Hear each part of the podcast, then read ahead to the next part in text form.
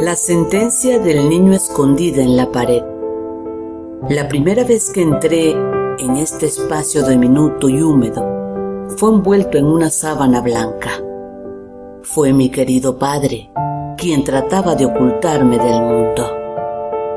Fue bien capturado aquel horrible pecado por mis ojitos ya fantasmales.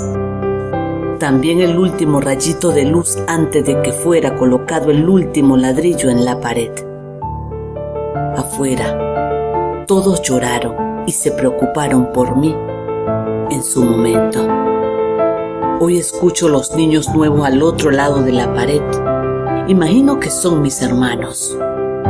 Quisiera jugar y conocerlos, aunque mi cuerpo se encoja lentamente con el pasar de los años.